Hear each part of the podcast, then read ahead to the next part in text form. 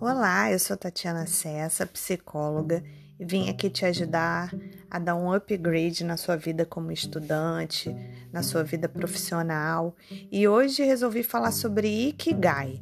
É um conceito japonês que se trata de um propósito de vida, uma razão de ser. Essa palavrinha se originou em Okinawa, no sul do Japão.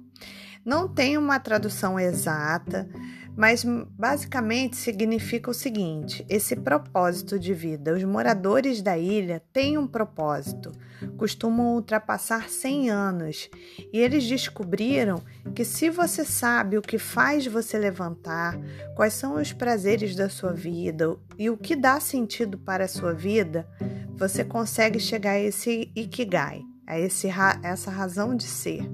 Então, é algo simples são pequenas metas ou grandes metas, mas saber para onde você vai, qual rumo vai tomar a sua vida, e assim você vai dividindo essas grandes tarefas em pequenos passos. É um conceito simples, mas que leva você a uma grande jornada. Então, basicamente, para você descobrir qual é seu Ikigai, você tem que descobrir o que você ama fazer. Anote aí. O que você ama fazer, o que você faz bem feito e o que você ama fazer, faz bem feito, pode ser pago para fazer isso e pode, além disso tudo, ajudar o mundo. Coloque num papel tudo o que você ama fazer. Dessas atividades, você vai pensar qual delas você faz muito bem. E agora você vai pensar qual dessas atividades você poderia ser pago para realizar.